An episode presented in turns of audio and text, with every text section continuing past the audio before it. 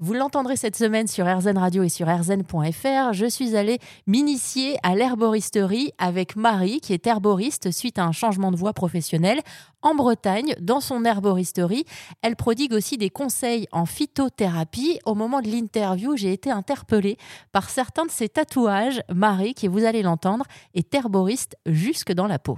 C'est vrai que j'ai un gros tatouage maintenant euh, sur le bras. Alors, euh, aussi surprenant que ça puisse l'être, parce que souvent quand, on le voit, on me propose euh, la sauge, la menthe, la verveine, etc. Euh, pas du tout, c'est une ortie.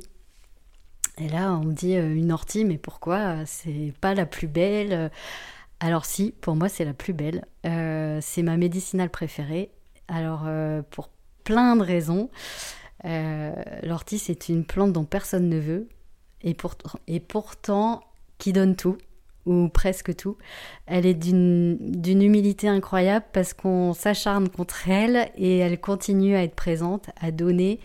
Et c'est une plante qui va... Euh, qui, qui, oh, mon Dieu, qu'elle apporte tellement de choses. Elle est riche en vitamine C, en oligo-éléments, en minéraux. Elle est nutritive, elle est dépurative, donc elle vient nettoyer l'organisme. Euh, elle est riche en fer. Elle, voilà, elle va donner du, elle, elle va donner du tonus.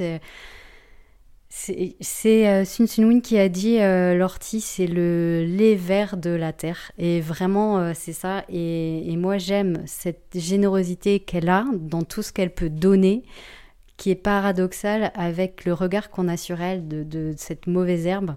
Ça m'énerve vraiment qu'on dise que c'est une mauvaise herbe parce que parce que non l'ortie est une richesse incroyable du monde végétal. Mais tellement. Et donc euh, voilà je l'ai euh, oui je l'ai dans la peau. C'est ma plante préférée. Je crois que les gens qui viennent à l'herbo le savent parce qu'en général j'ai du mal à ne pas en parler. Mais euh, voilà c'est cet ensemble de, de générosité et d'humilité je crois que ça reflète vraiment ce que j'aimerais voir un peu plus dans le monde aujourd'hui et qui fait un peu défaut je trouve.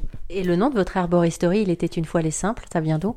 Euh, Parce que je voulais raconter une histoire déjà, et puis euh, parce que euh, avec les plantes, ma deuxième grande passion, c'est le Moyen Âge. Et, et le, les simples, en fait, c'était le nom qu'on donnait au médicinal à cette époque, à l'époque du Moyen Âge.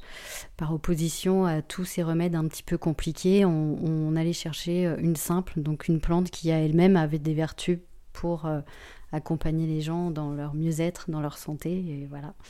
Donc euh, c'est raconter une histoire et que les gens se, la réapproprient, se, se. Pour moi, c'est un bien commun en fait. Ça fait partie du patrimoine et c'est un bien commun qui appartient à tout le monde.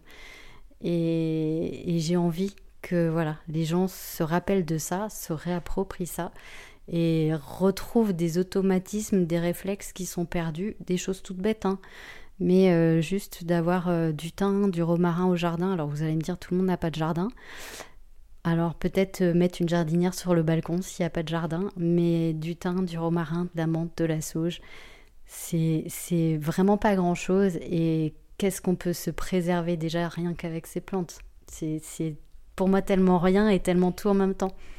Il n'y a, pas besoin d'aller chercher des solutions compliquées parfois on a des solutions simples, comme je disais tout à l'heure, sous le nez et accessibles. Merci à Marie pour sa générosité et sa douceur. Marie qui nous parle avec passion de toutes ces plantes qui l'entourent et qui a pour habitude, lorsqu'elle arrive dans son herboristerie, de saluer ses filles, toutes ces plantes, quasiment une par une.